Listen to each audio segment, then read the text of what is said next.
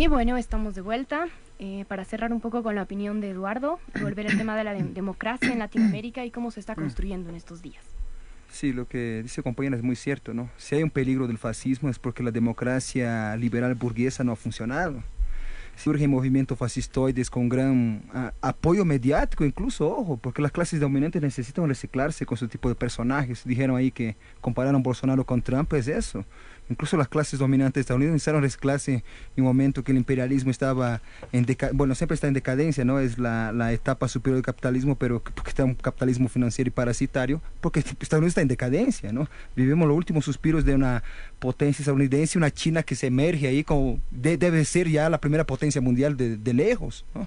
Industrial, militar, y bueno, Uh, y surgen esos personajes para no dejar que sus clases dominantes vayan por el borde, ¿no? Y que venga una crisis social, ¿no? Lo que hicieron los gobiernos progresistas en, en esos, desde Hugo Chávez, ¿no? Que empieza en 98, después, después Lula, después los Kirchner, después Correa, fueron una ola de progresismo. Yo no quiero caer en la teoría del péndulo, que tenemos un ciclo de izquierda, un ciclo de derecha, no creo, no, no puedo creer. De hecho, Bolsonaro creo que está a, a 17 puntos de, de, de, perdón, Haddad está a 17 puntos de Bolsonaro, o sea, ha subido. Entonces yo creo tengo la esperanza. De hecho, he militado con la Manuela Dávila, soy de partido, he militado en el Partido Comunista de Brasil, en PCdoB, y cuando yo era director de la Unión Brasileña Secundaria, Manuela era una gran dirigente, que es la vicepresidenta de, de Haddad.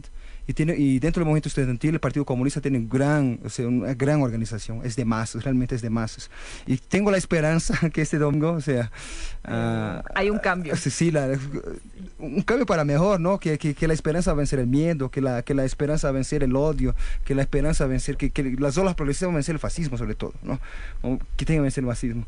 Pero es, es preocupante. Eh, tenemos en España Vox, por ejemplo, del claro. PP que, está generando una ola de fascismo igual, ¿no? Bueno, pero por eso creo que domingo espero que Bolsonaro vaya a entrar solo por una anécdota, muy mala anécdota en la historia de Latinoamérica. Para cerrar un poco el tema con, contigo, Edu, a ver, lanzo un, eh, artículo y un, un titular. Dice, Bolsonaro arrasa en ciudades blancas y ricas. Y este artículo planteado por el país dice, o sea, muestra un mapa del voto en 5.500 municipios. Entonces, realmente hay una diferencia en cualitativa entre quienes son parte de este proceso electoral eh, ahora con Bolsonaro versus en las elecciones de Dilma Rousseff. Claro, esto además nos, o sea, es decir, hablamos de conceptos, ¿no? De, democracia liberal, de democracia eh, burguesa. Queremos aterrizar en qué significa en nuestros días, ¿no? Dilma Rousseff, como estaba planteado, por ejemplo, en la migraña, eh, claramente ganó, pero ganó porque, por los sectores más pobres. En este caso vemos justo lo contrario. Bolsonaro está ganando y este artículo nos muestra con gráficas, con datos, con correlaciones, cómo está ganando en las ciudades más ricas y en las ciudades de raza más blanca. ¿no? Casi es como lo ve. Entonces, esto es lo que nos muestra la democracia. Eso es lo que es, sigue siendo democrático en nuestros días. Eh. ¿Cómo, cómo se discute? ¿Cómo lo entendemos en, en, esta realidad para, para Latinoamérica? ¿Cómo, ¿Cómo llegamos a cuestionar más allá de conceptos esto de la democracia y los procesos en nuestra Latinoamérica? Yo creo que debemos pensar en democracias, no en democracia, ¿no? Porque, por ejemplo, la entrevista a la compañera mexicana mostraba otra forma de democracia, que es diferente, que no es la democracia liberal. Es una democracia que tiene que ver con formas propias de organización, de la cultura política de ese pueblo, de esa comunidad y que no por no por no ser universal deja de ser democracia, más bien es una democracia más auténtica, participativa, donde la comunidad toma decisiones, donde la, es decir, el sentido de lo colectivo le da forma a esa democracia. En cambio, esta otra democracia que vemos, la democracia liberal, que está en crisis, y justamente porque está en crisis genera fenómenos como el fascismo. El fascismo empieza a resurgir en este tiempo, igual que resurgió, que surgió en el año 29, cuando hubo una crisis mundial del capitalismo, cuando las clases medias estaban hechas pomada, es decir, eh, no tenían ni para comer, ¿no es cierto? Y entonces, ¿dónde surge el fascismo? Justamente en esas clases medias que se sienten desilusionadas por la democracia, ¿no? Y empiezan a haber otras formas de gobierno autoritario, dictatorial, este, que, que, rompe, digamos, con los principios elementales de lo que hoy conocemos como derechos humanos, ¿no? ¿Para qué? Para encumbrar a élites, ¿no? Y hoy día empieza a pasar lo mismo. O sea, ¿por qué? Porque el capitalismo otra vez tiene un momento de crisis mundial que comenzó en el 2008 y que todavía hasta el presente sigue golpeando a, las clases medias y a los trabajadores. Fíjense lo que pasa en Europa, fíjense España, Grecia. Son dos, dos, dos, eh, dos eh, situaciones en las que realmente se devela que esa crisis va produciendo posiciones de extrema derecha.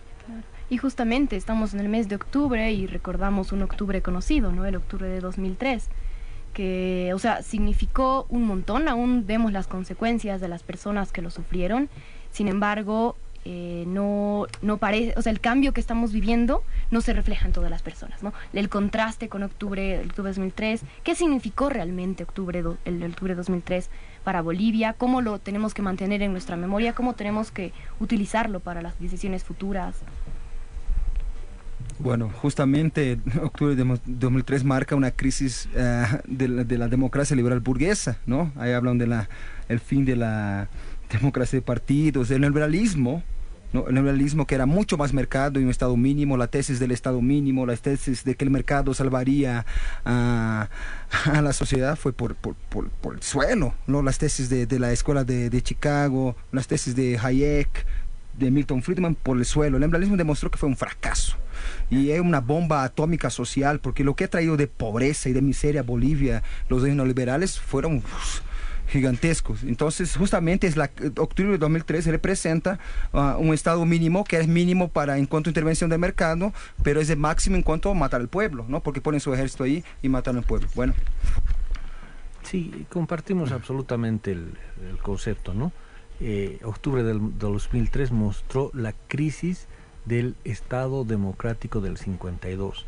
Mostró que ese Estado ya no podía dar más, no podía dar otro fruto y por eso es que se plantea, ¿no es cierto?, el proceso que hoy vivimos y que ha transformado los esquemas de democracia liberal, ¿no es cierto?, representativa, a empezar a construir una democracia participativa.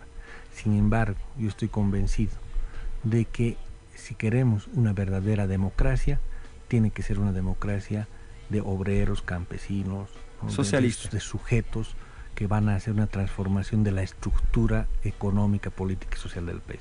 Es decir, si no es democracia socialista, no es democracia. Comparto totalmente.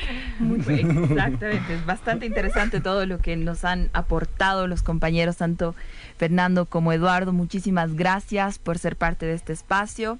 Ahora, justo hablando con este tema, vamos a pasar a la sección de la libroteca, donde efectivamente hablar de democracia también es hablar de recursos naturales.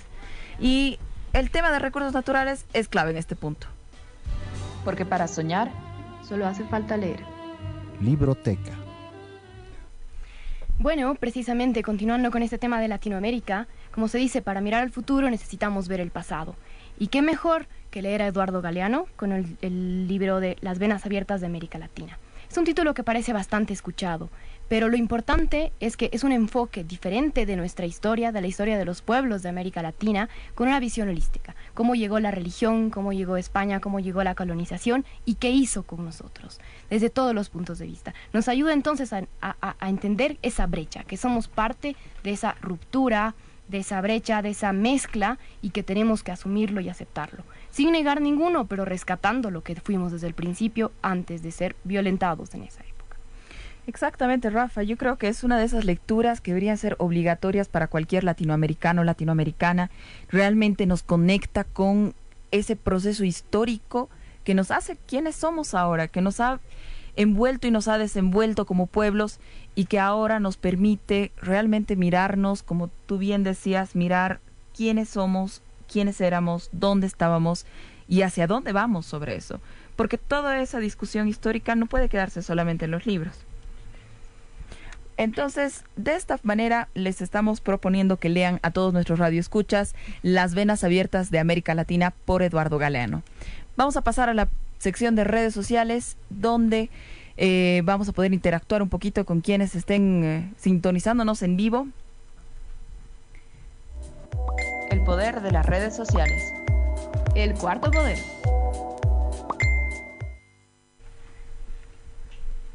Bueno, a ver, veamos quiénes están eh, siendo partícipes. Eh, bueno, recibimos varios eh, mensajes sobre, eh, primero felicitándonos sobre el programa, varios compañeros, compañeras que están escuchándonos a estas horas de la noche en un jueves. Que bueno, el compañero Marco Antonio nos dice excelente compañeras, felicitaciones, fuerza y lucha. Aquí una compañera desde Argentina, Mendoza, bastante eh, entusiasmados estaban los compañeros de, de, un programa de radio con el que vamos a compartir, de que podamos eh, crear este espacio, ¿no? Para enlazarnos. Y también el compañero Filemón Guamán que nos manda saludos. De manera general, creemos que este va a ser un espacio nuevo, efectivamente, donde recién eh, estamos generando estas dinámicas de participación, pero que efectivamente va, va a fortalecerse de aquí en adelante. Esperamos debates, contradicciones, críticas, estamos completamente abiertas. Esa es, la, esa es la idea, generar un espacio de debate, de discusión con todos los jóvenes que estén dispuestos a participar. Exactamente, por favor, ese es el principal llamado de este programa, la participación de jóvenes, de mujeres, de jóvenes hombres también, claro. Vamos a discutir bastantes cosas y Búsquenos entonces, estamos como las resistentes, así que esperamos comentarios, justo queremos construir juntos. Exactamente, Facebook, Twitter y Herbol. Ahora nos vamos a una canción de Ucamau Ike que se llama América Latina, precisamente de octubre del 2003. Mi tierra. Nuestra tierra. La Pacha. Buenas noches, nos volvemos esta en la sección de La Pacha. Efectivamente, como les habíamos dicho, vamos a hablar un poco sobre cambio climático y ecología y ahora vamos a centrarnos en un tema, en un evento en realidad que hubo el 11, 12 y 13 de este mes en Cochabamba. Fue una reunión, un tinku para los pueblos indígenas del mundo que fue llevado aquí en eh, Bolivia, justo en Cochabamba, como les decía para poder operativizar la plataforma indígena y de comunidades locales de lucha contra el cambio climático a nivel global, esto en el marco del Acuerdo de París. Una reunión preparatoria para el trabajo que se viene en la COP en eh, Polonia ¿no? de este año. Entonces realmente va a ser, ha sido en realidad un evento bien interesante que donde se resalta que por primera vez los pueblos indígenas no son solo vistos como, bueno, eh, de manera satelital a la, eh, la, eh, perdón, a la conversación de la conservación, pero además sobre tomadores de decisiones, sobre lo que significa la adaptación y la mitigación al cambio climático. ¿Qué opinas tú, Rafa, de ese evento? Así es, es importante ver el contexto en el que esto surge, ¿no? Bueno, evidentemente fue primero Bolivia la que, el, eh, como Estado, que impulsó este, este, tema de la plataforma de pueblos indígenas y gracias a un conjunto de países liderado por Bolivia se logró constituir esto. Es, es una, un organismo que se prepara para la COP. Además es interesante ver que como antes, cuando se hablaba de pueblos indígenas, de comunidades locales en la, en la COP, en la Convención Marco de Naciones Unidas para el Cambio Climático, que es de lo que estamos hablando, eh, se hablaba en nombre de los pueblos indígenas. Se decía, los pueblos indígenas quieren esto, ellos, ellos necesitan esto. Y eran o representantes de gobierno o las ONGs acreditadas, etcétera. Todos hablando de los pueblos indígenas. Por primera vez en la historia, gracias a esta plataforma, se está generando la posibilidad de que ellos mismos tengan, con su propia voz, tengan la capacidad de ir. Por ejemplo, Bolivia va a mandar como parte de la delegación boliviana a representantes de los pueblos indígenas a la COP es algo histórico y es impresionante que estemos hablando de esta historia en este momento, en, un, en, pleno siglo XXI. La primera vez en que los pueblos indígenas van a participar directamente en instancias de decisión internacional. Exacto, pasaron de ser objeto de política a sujeto de la política nacional e internacional. Realmente un panorama bien interesante, especialmente cuando eh, se tratan de temas de adaptación al cambio climático, donde lo que se plantea es de que necesitamos recuperar los saberes y necesitamos un diálogo de saberes, porque es eso, ¿no? O sea, plantear todo este conocimiento milenario, ancestral, y eh, poder conversar con la ciencia moderna, ¿no? Y poder así plantear realmente una solución de adaptación al cambio climático, que es una de las problemáticas más complejas que arremeten a, bueno, al, mundo en general y que ha sido mal vista, ¿no? Mm, como solamente una problemática medioambiental que tiene que ser relacionada por los verdes y etcétera, pero que en realidad es de, en definitiva una problemática de desarrollo y es altamente política. Así es, eh, fue realmente además un éxito. Tuvimos personas de Tanzania, del Pacífico, que venían a- como representantes. Muchos de ellos decían, realmente es impresionante que esto se dé, porque en nuestros países no tenemos ninguna instancia en que seamos algo, tengamos una representación propia. Nosotros somos reconocidos como una, una nación a lo ma- a máximo, pero no tenemos ninguna participación real. ¿no? Entonces vemos cómo en, en- en países del mundo es así como funciona y por primera vez estamos logrando eh, internacionalmente generar por lo menos una plataforma que dé ese lugar, ¿no? que dé un poco de voz a estos, a los indígenas de todos los países. que les dé poder, exactamente. Entonces, ahora nos vamos a una canción precisamente sobre el poder. Estoy segura que todos lo van a corear. Gimme the Power de Molotov. Y vamos desde el sur de la frontera con Husin Golani. Ella nos va a mostrar un poco qué es lo que nos espera en esta sección para las próximas, para la próxima radio. Noches a todas y a todos. Mi nombre es Juliana Singolani y voy a estar junto a las resistentes acompañándoles todos los jueves por la FM 100.9 y si no por aquí por la página de Facebook. Desde aquí, al sur de la frontera, desde Argentina, con toda la información, reflexión, comunicación, para poder dialogar, articular y entender qué es lo que está sucediendo en toda nuestra región. Hoy hablar de una democracia eh, aquí en nuestros países es bastante complicado, ¿no? Pensar en la realidad que estamos viviendo como pueblo, con un Jair Bolsonaro en Brasil a punto de ganar, con Mauricio Macri aquí y su propuesta eh, de presupuesto 2019, una ley que es comandada por el FMI y que viene a ajustar más todavía la educación, la salud y no piensa ni en los jóvenes ni en los jubilados.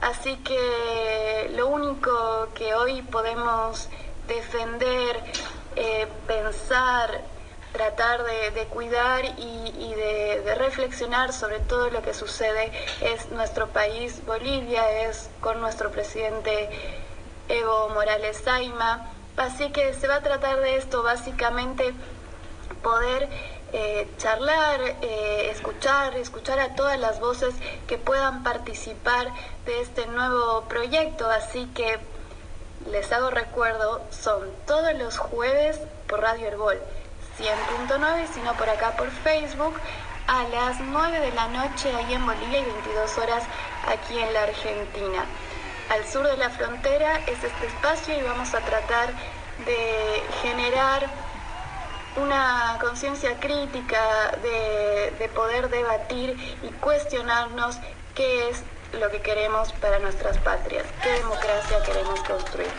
Bueno, hasta pronto y quédense ahí escuchando a las resistentes. Un abrazo muy fuerte a la JU desde Argentina, dándonos su perspectiva de un poquito cómo están las cosas.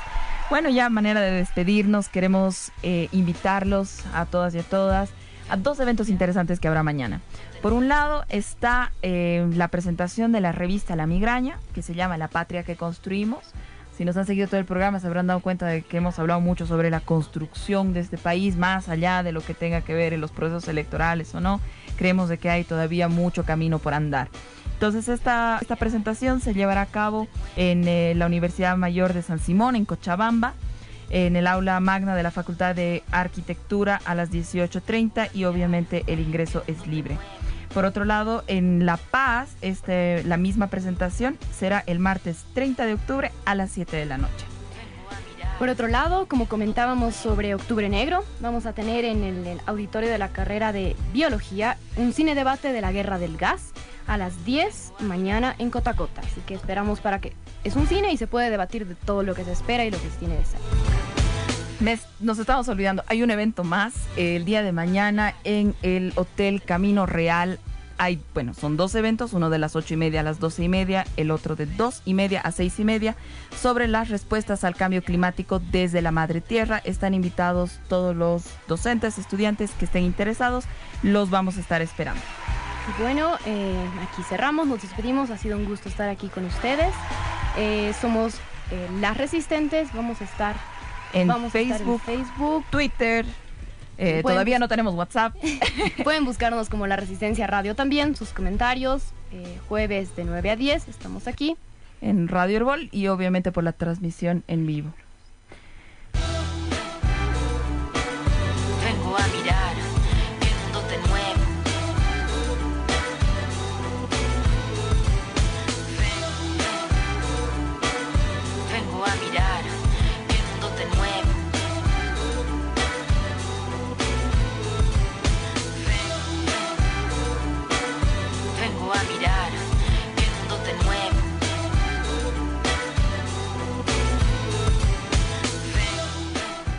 Bueno, ha sido un gusto ser parte de este jueves por la noche. Este estreno, efectivamente, pero nos queda mucho camino por adelante. Un gusto estar aquí contigo, Rafa. Un gusto, Cami, espero eh, nos sigan a todos, se queden con nosotras, que se viene mucho más. Exactamente. Chao a todos. Chao, chao. Una linda noche.